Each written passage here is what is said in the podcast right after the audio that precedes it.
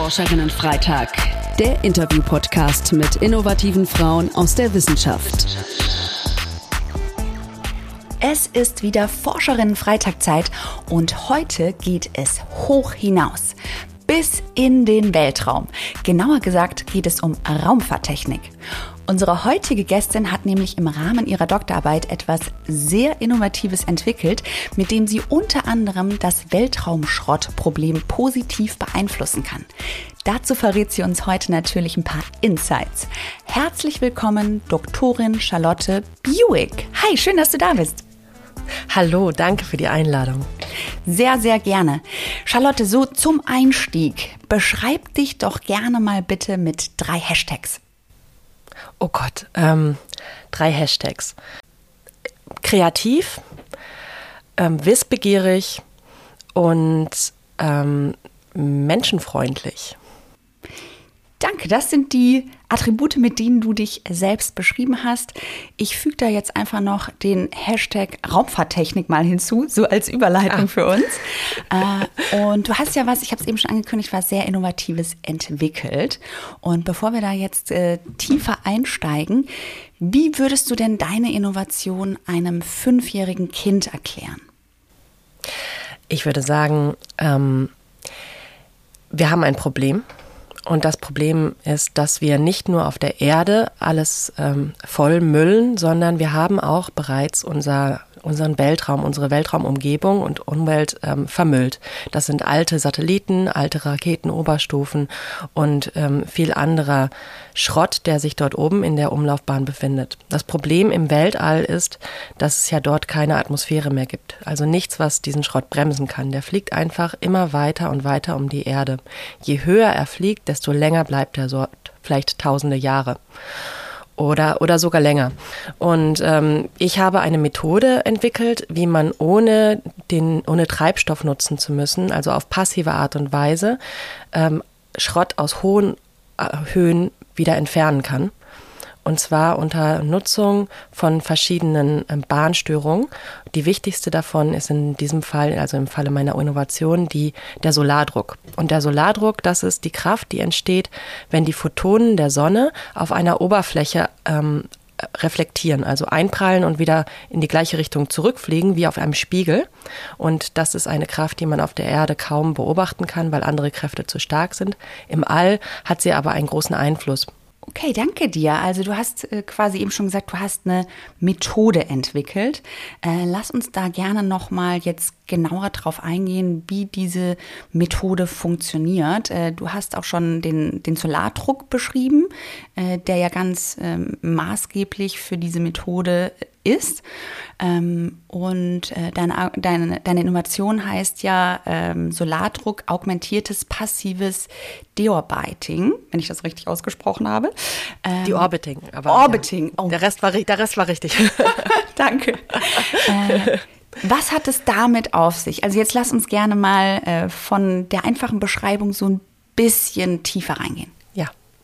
Also um diesen Solardruck auszunutzen, muss man seine Oberfläche vergrößern. Es ist so, je größer die Oberfläche im Verhältnis zur Masse ist, desto stärker wirkt dieser Druck. Das kann man sich auch bildlich vorstellen. Ähm, wenn man zum Beispiel ein Blatt Papier durch die Luft bewegt, dann lässt es sich, dann spürt es mehr Widerstand, also jetzt in der Luft hier, ähm, als zum Beispiel ein Stein, der eine viel höhere Masse zur Oberfläche hat. Und das Phänomen gibt es eben auch im Weltall. Einerseits gibt es dort noch eine Restatmosphäre, die ebenfalls so wirkt, also die, ähm, die bremsend wirkt, wie auch auf der Erde, aber halt viel weniger, weil sie viel dünner ist. Ähm, und äh, dann gibt es eben diesen Solardruck, das ist auch eine Kraft, die auf der Oberfläche wirkt. Und um diese Kräfte ähm, zu verstärken, wird die Oberfläche des Satelliten vergrößert. Und das geschieht zum Beispiel, indem man ein großes Segel ausfaltet oder indem man einen großen reflektierenden Ballon aufbläst. Okay, ich versuche das jetzt einfach nochmal zusammenzufassen. Also hier auf der Erde gibt es einfach andere Kräfte als im Weltraum. Ne? Hier kennt man ja einfach die Gravitationskraft zum Beispiel, die gibt es da oben ja nicht. Ne? Aber was es da gibt und was du ja auch äh, nutzbar machst, ist der sogenannte Solardruck. Und der funktioniert darüber, indem man die Oberflächen der Schrottteile, sage ich es mal, vergrößert. Und was passiert dann? Wo werden die dann hingezogen, hingesteuert? Äh, Gibt es dann so eine Weltraum-Mülldeponie oder was, was macht ihr damit? Ähm, eine ganz kleine Korrektur. Es gibt auf jeden Fall noch die Schwerkraft im All, ähm, aber ähm, sie wirkt anders. Also die Schwerkraft beschleunigt ja permanent ähm, Material, Masse. Auf der Erde ist es so, sie hält uns am Boden. Im All ist es so, dass die Teile, die im äh, Orbit sich befinden, sich so schnell bewegen, dass sie permanent im freien Fall sind. Also permanent von der Gravitation ähm, wird die Bahn gekrümmt und diese Krümmung ist eben der Orbit. Also sie fliegen so schnell, dass sie nie auf dem Boden ähm, aufprallen dadurch. Und darum wirkt eben auch, muss man sie bremsen, um sie wieder zum, zur Erde zu bekommen. Der Schrott wird momentan, ähm, zumindest der, der in den niedrigen Erdbahnen, also bis 2000 Kilometer Höhe sich befindet, der wird nicht gesammelt, sondern der wird zum kontrollierten oder unkontrollierten Wiedereintritt gezwungen. Das heißt, die Bahn wird so sehr gesenkt, dass das Teil, der Satellit, das Schrottteil, die Oberstufe wieder in die Atmosphäre eintritt. Und ähm, da die Geschwindigkeiten beim Eintritt extrem hoch sind, etwa 25.000 Kilometer pro Stunde, ähm, wird die, durch die Reibung, die in der Luft entsteht, der Satellit so heiß, dass er ähm, zum größten Teil verglüht. Und am Ende auf dem Boden entweder nichts mehr oder nur wenige Teile ankommen. Also Ziel ist es schon, den mm, Weltraumschrott, sage ich jetzt mal, ganz oder eben in minimierter Form zurück zur Erde zu holen. Ja, also es gibt auch Satellitenbahnen, ähm, zum Beispiel die geostationäre Bahn. Das ist die, wo die meisten Telekommunikationssatelliten sich befinden. Und die ist sehr hoch, die ist in 35.000 Kilometer Höhe. Von dort ähm, kann man die Satelliten eigentlich nicht wieder zur Erde zurückholen. Das wäre viel zu großer Aufwand. Ähm, was dort gemacht wird, ist, es gibt einen ähm, Friedhofsorbit. Die werden also in einen anderen Orbit befördert und dort sind diese ganzen alten, ähm, verschrotteten Satelliten. Aber in den niedrigeren Bahnen gibt es das nicht, denn der Geo, also dieser geostationäre Orbit, das ist ein einzelner Orbit. Ähm, das ist nämlich genau der Orbit, bei dem die Umlaufgeschwindigkeit um die Erde 24 ähm, Stunden beträgt. Also ähm, während sich die Erde um die eigene Achse dreht, im Laufe eines Tages, geht ähm, der Satellit auch genau einmal um die Erde herum. Und das führt dazu, dass es vom Boden so aussieht, als sei der Satellit stationär im Himmel, darum auch geostationär. Und da gibt es eben nur einen Orbit, der interessant ist. Und das heißt, man kann äh, tote oder ähm, ausgediente Satelliten in einen anderen Orbit befördern, ohne diesen Orbit zu stören. Wenn wir aber in den niedrigeren Regionen schauen, also bis 2000 Kilometer, gibt es ganz viele interessante Orbits. Es gibt, ähm, äh, die Satelliten fliegen wild durcheinander, kann man sagen. Wenn jeder, der sich mal so ein Bild angeschaut hat oder ein Video von den Satelliten, die wir bisher im Orbit haben, sieht das, dass es da unten ganz geschäftig ist. Man sieht das ja sogar am Himmel, wenn man hochschaut. Nachts sieht man ja Satellitenspuren im Himmel. Ähm, Darum gibt es keine Zone oder keinen Bereich, der wirklich sicher ist. Und aus dem Grund muss der Satellit ganz entfernt werden. Wenn er dort oben bleibt, dann kann es dazu führen, dass er mit einem anderen Satelliten zusammenprallt. Diese Satelliten sich dann ähm, durch die hohen Geschwindigkeiten, die dort herrschen, in ähm, Trümmerwolken zerlegen und diese Trümmer wiederum Gefahren für andere Satelliten darstellen. Denn die Geschwindigkeiten sind so, dass selbst ein kleines Teilchen, eine Mutter oder eine Schraube, zu einem tödlichen Projektil werden. Und ähm, die ähm, deshalb ist es ganz wichtig, dass wir die Satelliten nicht dort oben belassen, weil wenn sie ähm, erstmal, wenn so eine Reaktion erstmal begonnen ist, die erste Trümmerwolke entstanden ist, dann entstehen weitere und eine Kettenreaktion ist im Gange und dann kann man die Satelliten auch nicht mehr wieder einfangen, denn sie sind ja schon zerlegt. Wenn sie noch am, an einem Stück sind, dann kann man, hat man was, was man fangen kann, was man ähm, entfernen kann. Weißt du, was ich mich gerade frage? Also, ähm, da werden Satelliten in den Weltraum geschossen, um bestimmte Daten vielleicht einzufangen, Messungen zu machen, was auch immer. Ähm, ist das nicht eigentlich logisch, dass man im gleichen Moment, wo man den hochschießt, auch schon die Lösung hat, was damit passiert? Ja, das sollte so sein. Und so ähm, baut man heutzutage eigentlich auch Satelliten oder sollte man zumindest. Ähm, es gibt Regeln, die wir mittlerweile ähm, eigentlich weltweit etabliert haben. Es gibt ähm, keine Gesetze weltweit dazu, weil es keine ähm, äh, keine Autorität gibt, die diese durchsetzen kann. Aber man hat sich innerhalb der Raumfahrtindustrie eigentlich auf Standards geeinigt, die ähm, so sind, dass man eben seine Satelliten immer schon mit einer Vorrichtung ausstattet, die diesen Satelliten wieder zurückholt.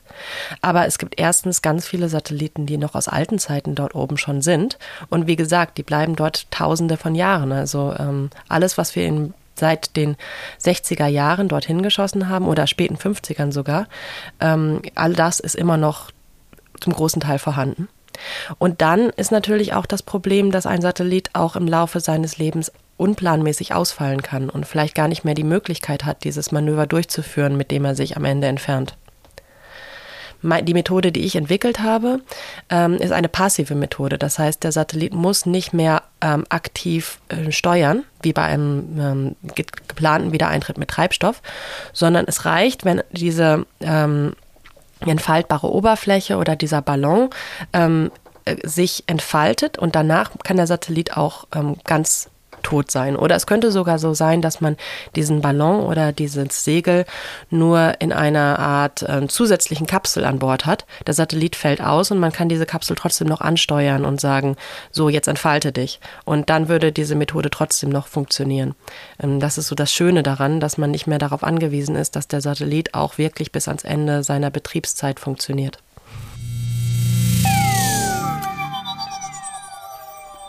Und dann sagt ihr, entfalte dich, dann geht der Ballon oder das Segel auf und dann wird der Solardruck benutzt und dann wird der wieder zurück zur Erde befördert.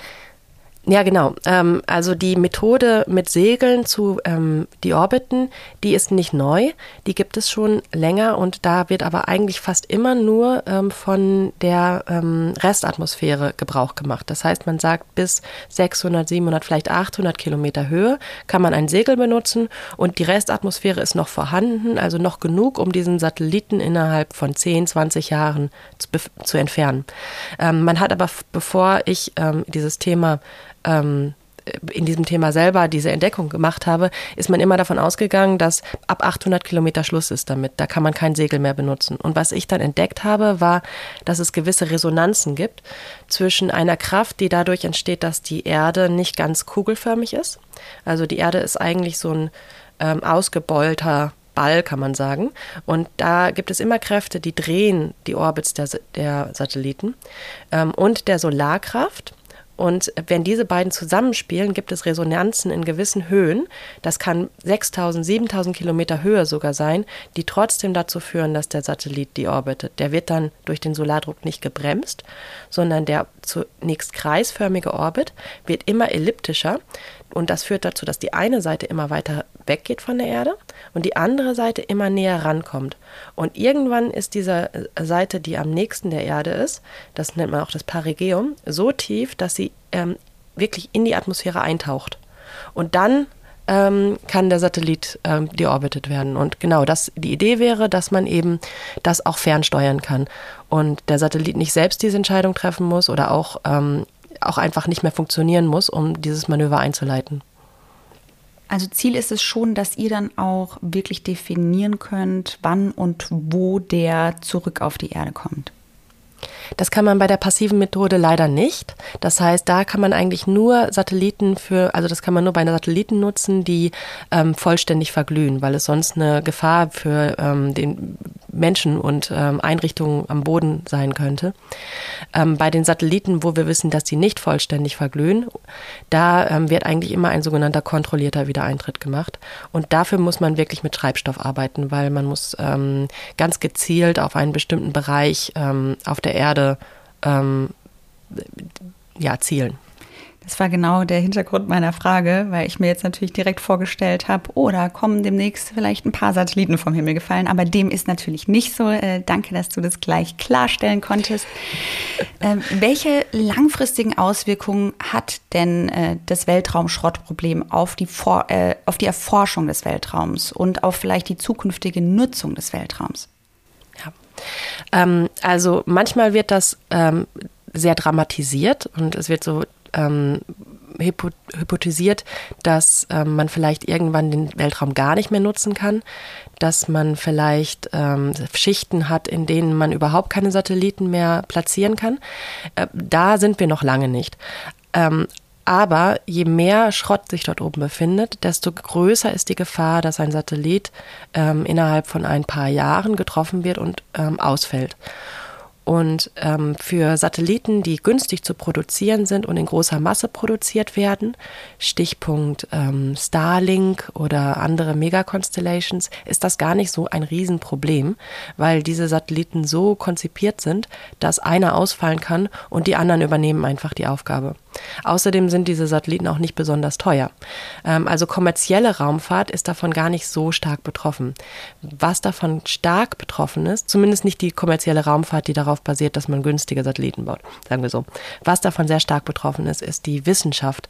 Und ähm, denn in der Wissenschaft, ähm, also Wissenschaftssatelliten, die zum Beispiel astronomische Beobachtungen anstellen, ähm, die sind sehr, sehr, sehr teuer und es gibt oft nur einen davon ähm, zum Beispiel James Webb Space Telescope. Und ähm, wenn, wenn also dieses, dieser eine Satellit von einem Schrottteil getroffen wird, dann fällt und ausfällt, dann können ähm, Milliarden Euro oder Dollar auf einen Schlag ähm, ausgetilgt sein. Und das ist das große Problem. Wir brauchen den Weltall, das Weltall unbedingt für die Erforschung ähm, unserer, unserer Erde und ähm, der, der Herkunft, ähm, der Entstehung des Weltalls, der Entstehung des Universums. Aber wir, es kann, könnte dazu führen, wenn wir uns nicht um das Schrottproblem kümmern, dass wir das ähm, nicht mehr machen können. Dass wir zum Beispiel Klimaforschung nicht mehr betreiben können aus dem All, weil auch diese Satelliten, die dort ähm, unser Klima beobachten, sehr teure Satelliten sind, die ähm, man sich nicht leisten kann zu verlieren. So, jetzt haben wir schon äh, einiges über deine Innovation erfahren. Das war ja im Rahmen deiner Doktorarbeit, äh, habe ich vorhin schon äh, anmoderiert. Ähm, wo steht die Innovation gerade? Wird die schon eingesetzt und angewendet? Und äh, was sind da so die, die nächsten Schritte und die, vielleicht auch deine Zukunftsvision jetzt für deine Innovation?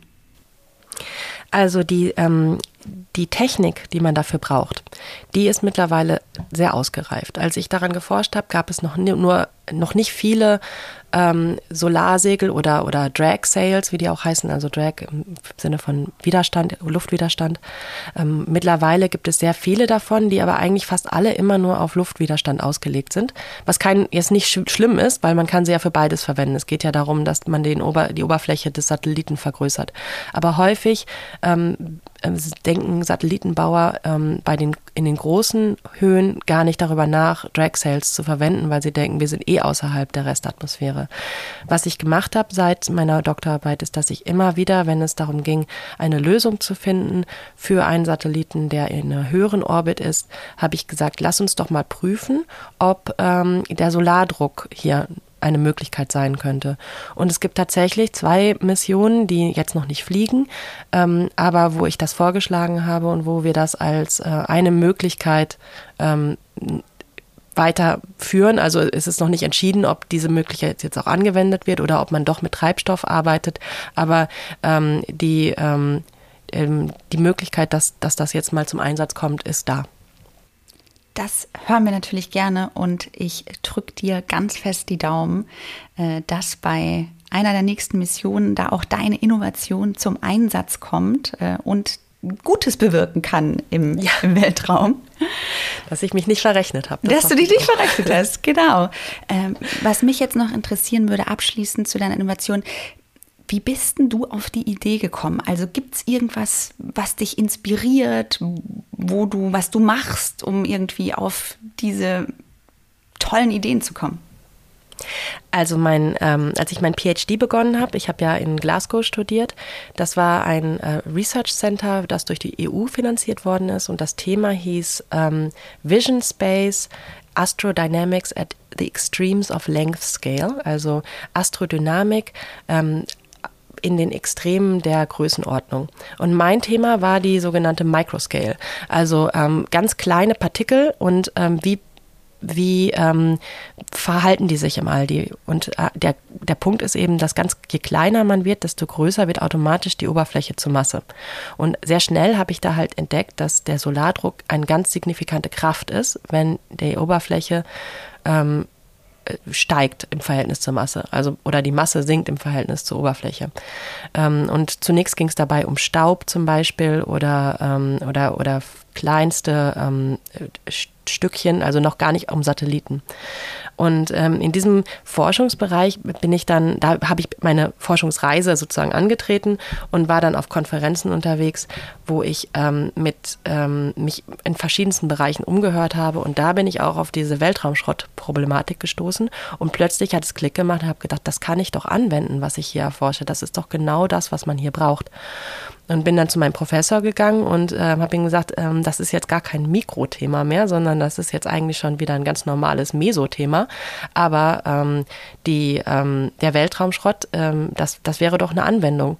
Und mein Professor hat das ganz stark unterstützt und dann habe ich ähm, meinen Themenbereich ein bisschen umfunktioniert. Ich war auch nicht die Einzige, die da gearbeitet hat. Das heißt, der Staub ist nicht zu kurz gekommen, aber meine Welt ist dann in Richtung äh, Anwendung ähm, dieser, ähm, der, dieser Astromechanik und zwar eben für das Deorbiting gegangen.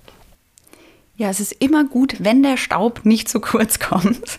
äh, du hast eben schon gesagt, du hast in Glasgow studiert. Magst du uns einmal ganz kurz so deine beruflichen Stationen nennen, beziehungsweise hauptsächlich auch, was machst du heute? Ja klar, also ich habe äh, mein Grundstudium in Berlin gemacht. Erst hatte ich Mathe studiert, dann bin ich gewechselt Richtung Luft- und Raumfahrttechnik, weil ich was machen wollte, was mehr angewandt war als Mathematik. Ähm, ich bin dann für meinen Master nach England gegangen, Cranfield University, und da habe ich mich äh, auf, äh, direkt auf Raumfahrt äh, spezialisiert. Ähm, und zwar ähm, Astronautics and Space Engineering heißt der Kurs. Und bin dann ähm, für mein PhD ähm, nach Glasgow gegangen, eben in diesem Bereich Astrodynamik nach Abschluss meines PhDs 2012 bin ich zu OHB gegangen in die Industrie und bin dort zunächst als Systemingenieurin ähm, in der Vorentwicklung für ähm, Erdbeobachtungsmissionen eingestiegen. Also prinzipiell für alles, was damit zu tun hat, dass wir unsere Erde besser ähm, kennenlernen wollen. Und Erdbeobachtungsmissionen sind ganz oft in den niedrigen Orbitschichten, also genau da, wo das Weltraumschrottproblem ist. Und habe dann dort schnell festgestellt, dass das, was ich in meinem PhD gemacht habe, hier ganz konkret und wichtig ist. Ich habe dann innerhalb von OHB das sogenannte Space Debris Center of Competence, also das Weltraumschrott-Kompetenzzentrum gegründet, was ein, ähm, ein äh, abteilungsübergreifende Arbeitsgruppe ist, wo ich verschiedenste Leute zusammenbringe, die alle mit Weltraumschrott zu tun haben. Wir treffen uns einmal monatlich und ich leite das Ganze und mache da ein ähm, Wissensmanagement, eine Verknüpfung und ich versuche auch uns immer weiterzuentwickeln. Ähm, als OHB ähm, äh, und als Kompetenz im Bereich Weltraumschrott. Ähm, primär sind wir dafür da, um unsere eigenen Satelliten so auszustatten, dass sie keinen Schrott produzieren oder auch gegen anderen Schrott geschützt sind. Aber wir sind auch ähm, noch in der Forschung aktiv. Wir machen Studien zu dem Thema und beteiligen uns an der, an der Forschungslandschaft Weltraumschrott. Ähm, mittlerweile, seit 2020, bin ich Abteilungsleiterin für wissenschaftliche Missionen in der ähm, Vorentwicklung. Darum auch mein, ähm, mein Wunsch, dass der Weltraumschrott äh, diese Mission nicht ähm, ähm, zerstört. Ähm, und äh, das ist auch ganz spannend. Also die Missionen, an denen wir da arbeiten, sind ähm, wahnsinnig vielfältig und interessant. Wir arbeiten zurzeit an einer Mission zur Venus, einem riesigen Gravitationsteleskop und ähm, an einer Röntgenmission. Also ähm, alles dabei. Ich habe den Eindruck, dass äh, Weltraum, Weltraumtechnik schon, äh, ja, sobald dein Berufswunsch konkreter wurde, direkt eine wichtige Rolle gespielt hat und du direkt diese Richtung hattest. Wo kommt denn deine Begeisterung für den Weltraum her? Also als Kind mochte ich immer schon Sci-Fi gerne. Ich habe ähm, Star Trek geguckt, Science-Fiction-Filme und so weiter. Ich fand das immer toll, aber ich hatte das nicht so richtig als Berufsfeld im Blick. Und als ich dann in Berlin war, da geht man natürlich auf Studentenpartys und da habe ich eine, ähm, eine, eine Frau kennengelernt, mit der ich mich unterhalten habe auf einer von diesen Partys und ich habe sie gefragt, was sie denn studiert und sie meinte, ich studiere Luft- und Raumfahrttechnik. Und dann war ich so, wow, das ist ja cool, warum machst du das? Und dann hat sie gesagt, naja, weil ich Satelliten bauen will. Und danach dachte ich, bin ich nach Hause gegangen und auf dem Heimweg dachte ich, ich will auch Satelliten bauen. Und äh, dann kurze Zeit später habe ich meinen Studiengang gewechselt, genau. Das war quasi so das Schlüsselerlebnis. Ja. Wie schön. Äh, ich würde gerne noch mal jetzt zum Ende der Sendung auf äh, deine aktuelle, vielleicht auch private Situation zu sprechen kommen.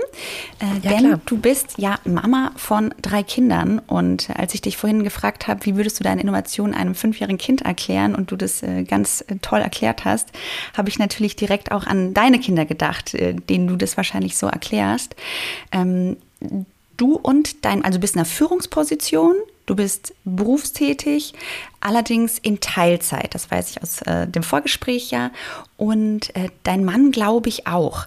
Wie äh, handelt ihr das konkret, äh, also euren Alltag mit diesen drei Kindern und beide äh, quasi berufstätig? Ja, ähm, gu gute Frage. Also, ähm, ich bin zurzeit in Teilzeit, weil ich in Elternzeit bin. Mein ähm, jüngster und äh, letzter ist ähm, gerade mal vier Monate alt. Und ich bin vor einem Monat wieder beruflich eingestiegen. Ähm, aber wie gesagt, erstmal nur mit 20 Stunden die Woche. Mein Mann macht auch 20 Stunden. Wir sind also beide gleichzeitig in Elternzeit und das machen wir so lange, wie, wie wir, bis, bis wir ihn ähm, guten Gewissens in Betreuung geben können. Ich denke mal ähm, nächstes Jahr im Sommer vielleicht. Und ähm, wir können uns das ziemlich flexibel einteilen. Also wir haben bei OHB sowohl Flexi-Zeit als auch die Möglichkeit, Homeoffice zu machen. Wir sind also beide viel zu Hause und ähm, wechseln uns eben ab mit dem Arbeiten. Das funktioniert ganz gut. Als Führungskraft ähm, ist es so ähm, in der Vorentwicklung, ich hatte vorher äh, etwa 30 Prozent meiner Arbeitszeit war Führungsthemen. 50 ähm, Prozent war Arbeit in einem konkreten Projekt als Projektleiterin. Und dann 20 Prozent waren Themen, die drumherum anfallen. Also zum Beispiel Akquise neuer Projekte, Angebote schreiben, in Strategie-Meetings teilnehmen und so weiter. Und ähm, jetzt habe ich ja meine Arbeitszeit um 50 Prozent reduziert und darum habe ich einfach diese, einfach, aber habe ich diese Rolle in dem Projekt abgegeben. Ich bin jetzt nicht mehr Projektleiterin, ich bin jetzt nur noch ähm, Leiterin des, ähm, des Bereichs wissenschaftliche Mission in der Vorentwicklung und ähm, eben das Weltraumschrott-Kompetenzzentrum und verschiedene andere kleine Themen. Ich engagiere mich stark für Nachhaltigkeit im Unternehmen zum Beispiel, das mache ich weiterhin. Ähm, aber dadurch, dass ich eben diese Projektrolle abgeben konnte, war das möglich. Und weil ich durch das Homeoffice und die Flexi-Zeit und der, der Tatsache, dass mein Mann das auch so macht, sehr flexibel bin, kann ich äh, mich immer genau dann dazu wählen und dazu klinken, wenn es wichtig ist. Ich mache ja meine Tätigkeit seit 2020 und habe mich da gut eingearbeitet. Ich habe also nicht mehr das Gefühl, dass ich noch viel nacharbeiten muss, um dahin zu kommen, dass ich das komfortabel leiten kann. Und ich habe ein wahnsinnig gutes Team auf das ich mich gut verlassen kann, die alle ähm, ganz toll sind. Und ähm, so geht das eigentlich ganz gut, muss ich sagen. Ja, sehr beeindruckend, wie ihr dieses wirklich große Thema Vereinbarkeit von Beruf und Familie für euch konkret äh, löst äh, und gestaltet. Ähm, das höre ich auch immer wieder in den Interviews ähm, mit den Forscherinnen, dass da einfach wirklich auch gewisse äh, Aspekte wichtig sind, die mit reinspielen. A, diese Flexibilität von Arbeitgeberseite.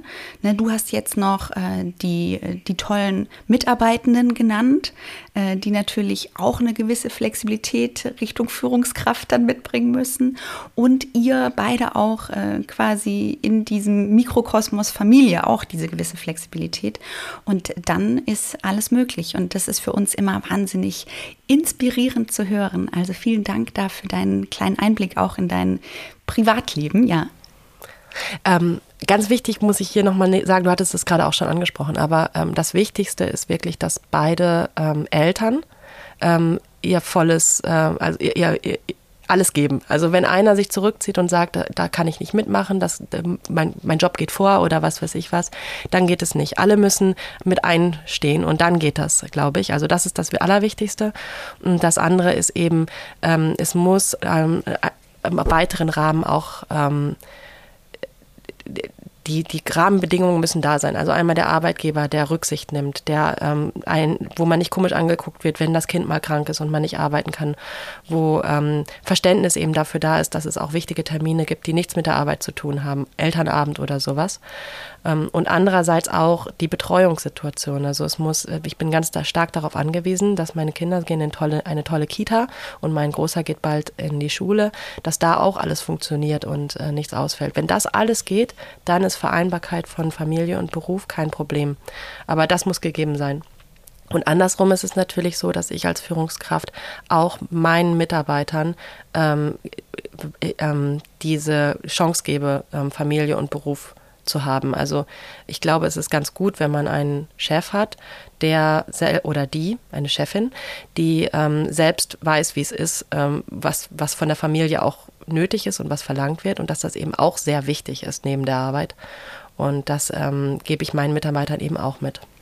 Es ist schön, dass du es nochmal gesagt hast, dass äh, alles ja immer auch ein Geben und ein Nehmen ist und dass wenn du gewisse Dinge ähm, brauchst und erwartest, die dann aber auch äh, gleichermaßen zurückgibst. Das ist nochmal ein, ein toller letzter Punkt. Äh, vielen Dank für deine, ja, inspirierende Haltung zu dem Thema und wie ihr das alles gestaltet. Jetzt ganz am Ende unserer Sendung hast du nochmal die Möglichkeit, unsere ZuhörerInnen ein bisschen zu empowern. Und zwar äh, würde mich jetzt noch interessieren, mh, mm, wenn du dir die Charlotte mal vor, also vor dem inneren Auge hochholst, die gerade dieses Schlüsselerlebnis hatte und jetzt äh, Luft- und Raumfahrttechnik angefangen hat zu studieren. Was möchtest du der mit auf den Weg geben? Was wäre toll, wenn die das früher gewusst hätte? Ähm, okay, also ich leide genau wie alle anderen ähm, Frauen, wahrscheinlich alle Menschen, äh, auch unter dem Imposter-Syndrom. Und ähm, eine Sache, die ich dann immer wieder gemerkt habe, ist, ähm, immer wenn ich gedacht habe, oh Gott, wie bin ich hier hingekommen? Irgendjemand wird ja wohl herausfinden, dass das alles nur Fassade ist, alles nur Quatsch ist und, ähm, und mich hier rausschmeißen und die werden, werden lachen und sagen, was hat, wie ist die denn hierher gekommen? Was ist das denn für eine? Das ist absoluter Quatsch. Das ist der innere Dämon, der einem sowas ins Ohr flüstert und versucht, einen klein zu machen, einen schlecht zu machen. Ähm, immer wieder war es so, dass ich dann festgestellt habe, überall wird nur mit Wasser gewaschen. Und ähm, man muss das Vertrauen mitbringen, man muss sich selbst ähm, auch mal was zutrauen. Und dann klappt alles. Danke dir. Also, liebe ZuhörerInnen, lasst euch nicht von diesem, wie Charlotte es eben genannt hat, inneren Dämon irgendwie in die Knie zwingen, sondern ähm, macht das, was ihr gerade tut, nämlich lasst euch von Menschen inspirieren, die vielleicht schon da sind, wo ihr gerne mal wärt. Vielen, vielen Dank, liebe Charlotte, für deine spannenden Insights in diese so weit entfernte andere Welt beziehungsweise den Weltraum äh, ja, es ist wahnsinnig inspirierend zu hören, an was du da schon gearbeitet hast, an was du gerade arbeitest, dass auch das Thema Nachhaltigkeit einfach ein großes Thema im Weltraum ist. Äh, das äh, nehme ich heute für mich aus der Sendung mit. Und wie sagt man doch so schön, um sich im Weltraum zu verabschieden, möge die Macht mit dir sein. Und mit dir. Wenn euch die heutige Folge gefallen hat, gebt uns gerne ein paar Weltraumsterne in der Bewertung und surft in den weiten Galaxien des Internets auf unserer Plattform vorbei www.innovative-frauen.de, um noch mehr Inspiration zu finden. Bis zum nächsten Mal. Eure Sandra.